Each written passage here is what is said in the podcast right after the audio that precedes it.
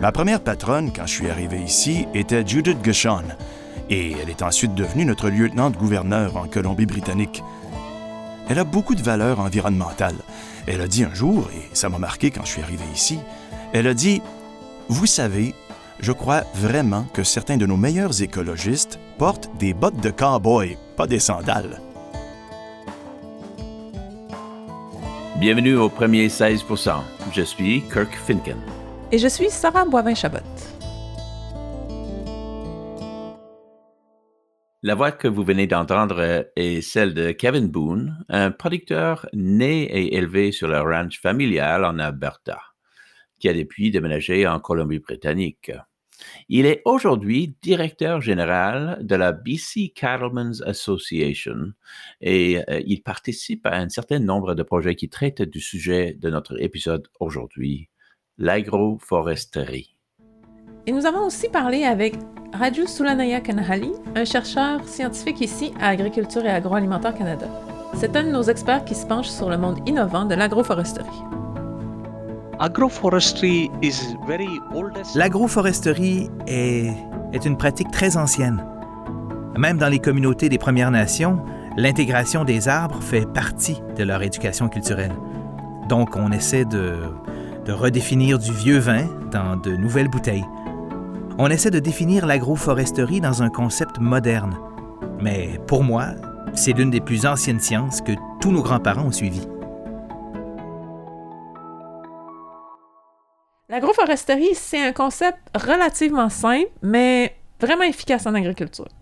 En fait, c'est exactement ce que ça dit, une combinaison d'agriculture et de foresterie. Il s'agit de planter des arbres et des arbustes en combinaison avec des cultures ou des pâturages pour créer des avantages économiques et environnementaux. Et Sarah, euh, ce que moi je trouve intéressant, c'est que toi, tu as une expérience personnelle dans euh, ce sujet, non? Oui, c'était mon sujet de maîtrise, donc c'est un de mes sujets préférés.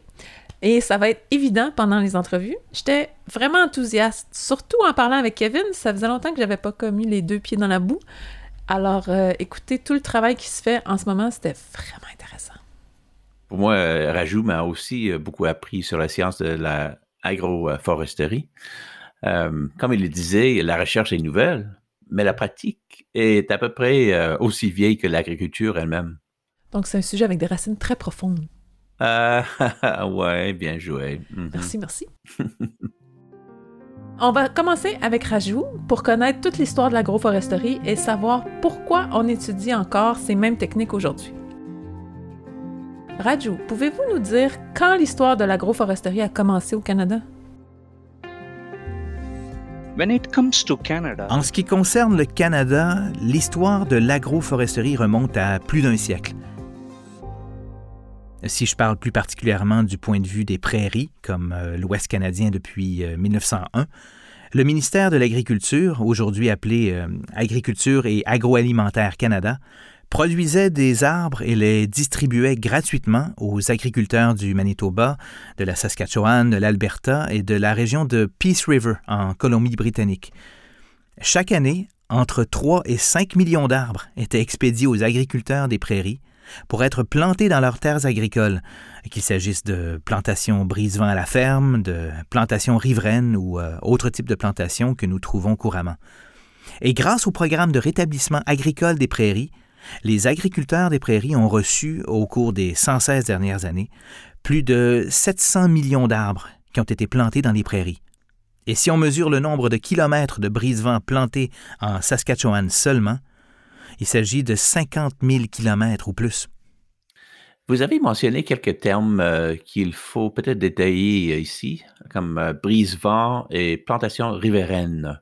Euh, les brise-vent consistent à planter une barrière d'arbres ou d'arbustes pour protéger les cultures du vent et des tempêtes. La plantation riveraine, elle, c'est planter des arbres près des cours d'eau ou d'autres sources d'eau pour réduire l'érosion et le ruissellement. Euh, c'est donc euh, deux types euh, d'agroforesterie. De manière générale, l'agroforesterie peut être classée en cinq grandes catégories. La première est comme des brise-vents ou des coupe-vents. La deuxième est la culture en bande ou la culture intercalaire à base d'arbres. Les systèmes sylvopastoraux, les zones tampons riveraines et l'agriculture forestière. Ce sont les cinq pratiques qu'on définit, et chacune d'entre elles a sa propre façon d'intégrer les arbres dans les systèmes agricoles et d'élevage.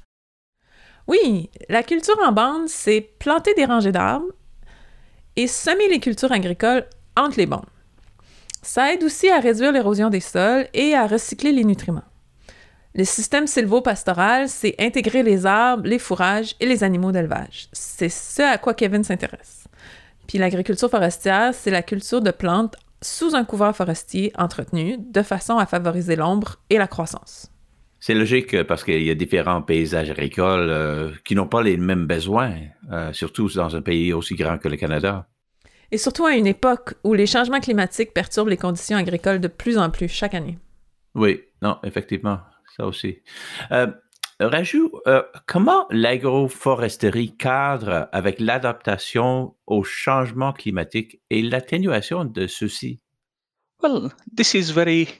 Eh bien, c'est une très bonne question, Kirk, parce que nous avons récemment collaboré avec euh, Nature United et pour publier un document intitulé Natural Climate Solutions for Canada.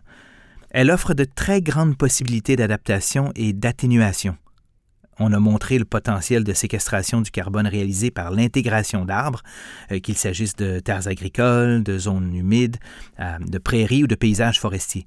Par exemple, le gouvernement canadien a mis en place un programme de plantation de 2 milliards d'arbres afin d'atteindre certains des objectifs d'atténuation de l'accord de Paris pour 2030 et au-delà jusqu'en 2050. Si je me limite au système basé sur les terres agricoles, le document Natural Climate Solutions for Canada a trouvé 11 volets différents qui permettent de piéger davantage de carbone. Et si je me concentre davantage sur les pratiques agroforestières, les cultures intercalaires ou en couloir à base d'arbres présentent un potentiel. Ensuite, nous avons le sylvopastoralisme, qui a un potentiel dans l'Est du Canada, principalement dans les régions du Québec et de l'Ontario. Ensuite, nous avons la création de forêts riveraines au niveau pan-canadien que nous pouvons utiliser partout où il y a des étendues d'eau, des ruisseaux et tout. Enfin, pour les prairies, éviter la conversion des brise-vents. Et si ces solutions climatiques naturelles pour le Canada sont adoptées, ça va être quoi le résultat? Euh, dans l'ensemble, quand on regarde les arbres dans les paysages agricoles, ils ont le potentiel de séquestrer 7,7 mégatonnes d'équivalent en dioxyde de carbone par an. Il s'agit des potentiels que nous avons établis d'ici 2030 pour le Canada, d'un océan à l'autre. Donc, ce qui est pris en compte, c'est la stratégie intégrée pour réduire les émissions et aussi pour séquestrer le carbone. Numéro 1. Numéro 2. À l'échelle mondiale, le document Natural Climate Solutions for Canada fournit le tiers de toutes les stratégies d'atténuation qui sont requises d'ici 2050. Le Canada est donc un partenaire dans ce domaine. Enfin, la mise en œuvre efficace des propositions du Natural Climate Solutions for Canada est fondée sur le respect des droits, des cultures et des traditions autochtones. Oh, ça a l'air vraiment bien. J'avoue, les changements climatiques, ça m'empêche parfois de dormir, entre autres parce que j'ai des enfants puis que je pense à leur avenir. Il y a beaucoup de discours pessimistes, fatalistes qui circulent, avec un fondement scientifique bien sûr, mais c'est facile d'oublier, même pour moi qui travaille dans ce ministère, le nombre de chercheurs, de scientifiques, de biologistes, de chimistes, de physiologistes des plantes qui travaillent tous sur ce problème. Oui, c'est vraiment un soulagement de l'entendre. On veut tous créer une meilleure planète et un environnement plus sain. Et surtout les producteurs, leur culture et leur bétail en dépendent, mais on oublie souvent qu'eux autres, ils travaillent là-dessus, sur les enjeux. Mm-hmm. Exactement. Mais je sais qu'il y a parfois des obstacles ou des hésitations qui peuvent empêcher l'adoption des nouveaux processus comme ceux-là. Rajou, est-ce que je peux vous poser une question qui, je pense, pourrait préoccuper certains de nos auditeurs? Je sais que vous avez parlé des avantages de l'agroforesterie pour la séquestration du carbone, pour la réduction de l'érosion des sols, la stimulation de la croissance des plantes. Mais quand on parle de la conservation de l'eau, l'agroforesterie, c'est un plus ou est-ce que les producteurs verraient que les arbres qu'ils plantent entrent en compétition pour l'eau avec les cultures? Eh bien, nous pouvons l'envisager sous deux angles. En luttant contre la pollution diffuse des eaux douces en plantant des arbres riverains comme des peupliers et des saules le long des cours d'eau, euh, vous pouvez intercepter une grande partie du ruissellement des éléments nutritifs qui se produit euh, lors d'inondations et de précipitations. c'est-à-dire le ruissellement de cette terre végétale riche en éléments nutritifs, qui finira par se retrouver dans les réseaux d'eau douce ou dans les océans, entraîne une eutrophisation ou une prolifération d'algues et une augmentation de la charge en nitrate dans l'eau douce. Tous ces arbres riverains ont un immense potentiel d'interception et d'absorption de l'eau et des éléments nutritifs, et en plus permettent d'éviter l'empreinte environnementale sur les étendues d'eau.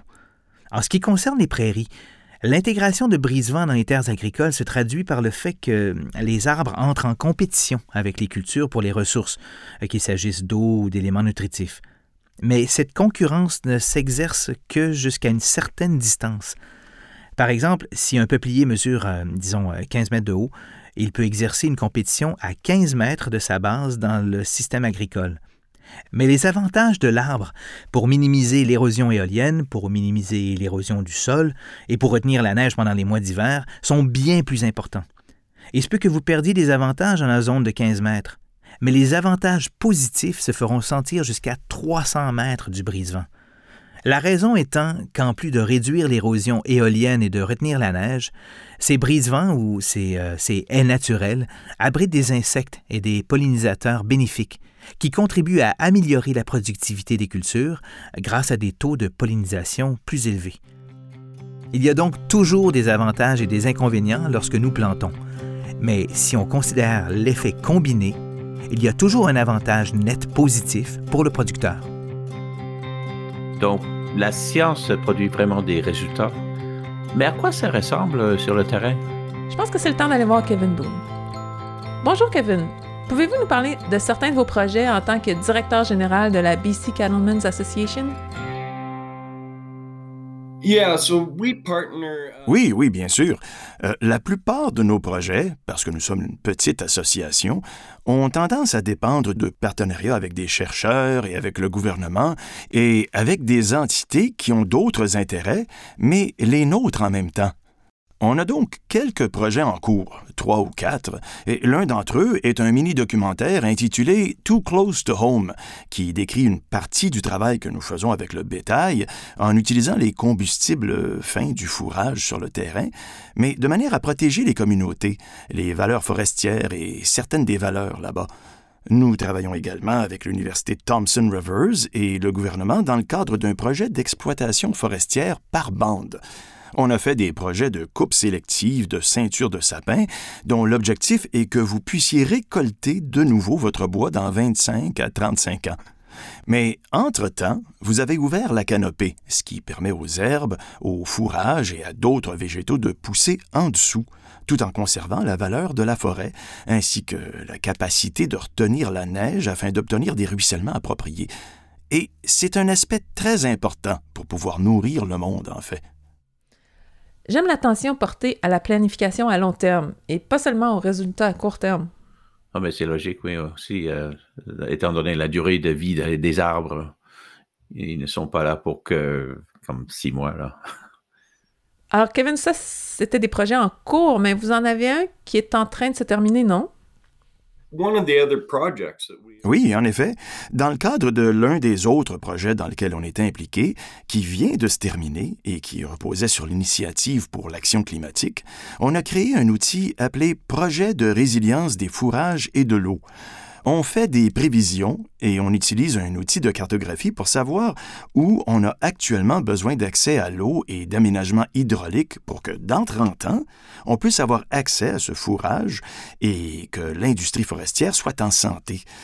Et en élaborant cette carte, on peut travailler avec les Premières Nations, Guide Outfitters et d'autres groupes d'intérêt sur les terres pour leur dire où se trouvent les valeurs et les choses qui sont sur cette carte. Il s'agit donc réellement d'élaborer un plan du paysage qui comprend la foresterie et les arbres, car contrairement à la croyance populaire, nous, on aime vraiment les arbres et on en dépend. Tu sais, c'est un excellent exposé, une chose importante à retenir. Vu de l'extérieur, il peut y avoir un certain degré de négativisme, ou en tout cas un manque de compréhension de l'agriculture et de la sylviculture et de leur lien avec les changements climatiques. Oui, les gens s'attendent pas à voir du bétail dans les forêts. Alors, ils peuvent penser que ça a un effet négatif sur l'environnement. Kevin, comment le bétail, la faune, la flore interagissent? Est-ce que le bétail met en danger la régénération de la forêt?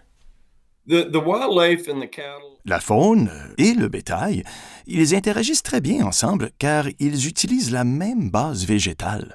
Et donc, on les voit souvent au même endroit, au même moment. Les arbres sont là et ils sont importants aussi pour la faune. Elle a besoin de leur protection contre les éléments. C'est donc important de ne pas s'en débarrasser et de créer cet équilibre. Ils fonctionnent bien ensemble. Et en fait, des fois, s'il n'y a pas assez de chevreuils ou de faune, on a besoin du bétail pour s'assurer du bon déroulement du processus de régénération des fourrages. Parce que c'est la même chose que quand on tond le gazon. Si on le laisse devenir trop long, il pousse plus. Et si on le coupe trop court, il lui faut du temps pour repousser. Mais si on le tond à la bonne hauteur, on obtient une belle pelouse saine qui continue de pousser. Et c'est ça l'intention, ou l'objectif, de faire en sorte que le fourrage soit à la bonne longueur et qu'il y ait les bons niveaux de présence combinés de faune et de bétail. Ça ressemble vraiment à un écosystème. Ben, c'est un écosystème, mais on le met en évidence. Vous mettez vraiment ça en lumière et aussi le fait que la forêt profite des vaches autant que les vaches profitent de la forêt. On a connu une situation où un organisme de conservation a acheté des terres et la première chose qu'ils ont dite, c'était Nous enlevons le bétail de là parce qu'il est assurément nuisible, entre autres pour toutes les espèces en péril. Et au bout de cinq ou six ans, ils sont allés dans un ranch et ils ont dit On a besoin de votre bétail parce qu'on a constaté que son départ a modifié ce qui attirait les animaux au départ. On veut qu'ils reviennent, alors on a besoin du bétail. On a donc réintroduit, ou ils ont réintroduit le bétail pour cette raison. Il s'agit donc de bien comprendre l'ensemble du paysage. Et pour y arriver, les groupes doivent s'unir pour comprendre la valeur de chaque chose et essayer de s'adapter et de construire une meilleure relation de travail pour tous ceux impliqués. Mais il faut aussi comprendre que certains groupes d'intérêt payent les droits d'occupation et gèrent ces terres le mieux possible à d'autres fins. Dans le même esprit rassembleur, quel message vous voulez passer en tant que producteur engagé dans l'agroforesterie? Ben, il s'agit de savoir comment sensibiliser le public à cette valeur. Parce que les gens, à bien des égards, considèrent l'agriculture comme allant de soi, parce qu'ils ont toujours eu de la nourriture dans leur assiette, sans nécessairement comprendre comment ou ce qu'il faut pour qu'il y arrive. Et parfois, on doit faire des choses pas nécessairement très belles, mais on les fait pour eux. Et ça fait partie de ce qu'est la gestion de ces terres. On travaille pour eux et pour nous. Et je pense que c'est un message qu'on ne partage pas assez. Moi, je suis passionné par ce que fait notre secteur en agriculture. Et est-ce qu'on le fait parfaitement? Bien sûr que non. Mais est-ce qu'on essaie? Sans aucun doute.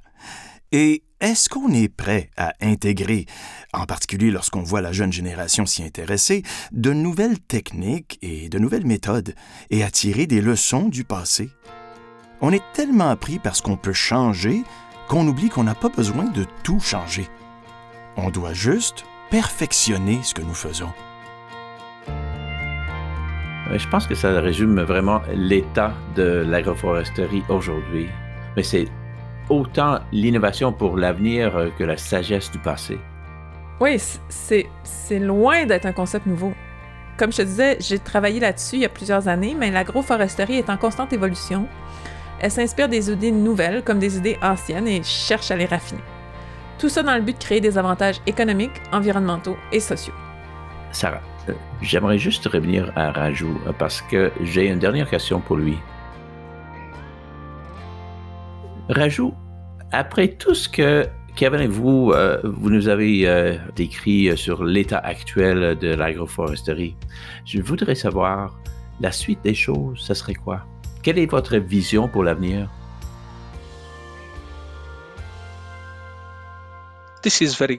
C'est une très bonne question, Kirk. Au mois de juillet de cette année, on va recevoir le Congrès mondial de l'agroforesterie ici au Canada pendant la semaine du 17 juillet. Ça va avoir lieu dans la ville de Québec. Ce congrès attire des chercheurs, des praticiens, des agriculteurs du monde entier. De 130 à 160 pays environ y seront représentés. Le thème du congrès de cette année est En transition vers un monde viable. Et il y a de nombreuses transitions qui ont lieu dans le cadre de ce thème. L'une de ces transitions est la transition vers un climat viable. Les changements climatiques sont un gros problème. Et de plus en plus, on observe les caprices de la nature, comme les sécheresses intenses ou les canicules plus fréquentes, les inondations. Alors, l'intégration d'arbres pourrait contribuer à réduire certaines de ces empreintes négatives et à aider à baisser la température, à séquestrer le carbone et à atténuer le réchauffement climatique. Et c'est là que l'agroforesterie peut contribuer à atténuer certains de ces problèmes. Et pour les pays en développement en particulier, c'est la façon la plus économique et la plus formidable d'avoir un potentiel d'atténuation du climat. Sarah, t'as le sourire fendu jusqu'aux oreilles. Oui, j'adore ça. Euh, l'agroforesterie, l'action concrète contre les changements climatiques, c'est vraiment mon truc. On l'a pas entendu dans l'épisode, mais on en avait parlé avec Kevin, un projet qu'ils ont eu où est-ce que les vaches broutaient le sous-bois, puis ça diminuait les risques d'incendie, puis ça protégeait comme les villes autour. Je, trouvais ça vraiment intéressant parce que c'est comme l'agriculture qui a des retombées auxquelles on s'attend vraiment pas. Non, mais effectivement. Euh, dans, le même sens, pour moi, c'était les sciences, euh, la science était intéressante, euh, mais la science humaine en arrière de tout ça, quand Kevin il a parlé de, des projets divers sur lesquels il travaillait, il y avait aussi une grande collaboration avec des intervenants vraiment divers, comme euh, les municipalités, comme euh, les euh, producteurs agricoles, comme les communautés autochtones aussi. Moi, j'adore ça. comme ça, ça s'annonce bien parce que historiquement, c'était pas des collaborateurs, ça.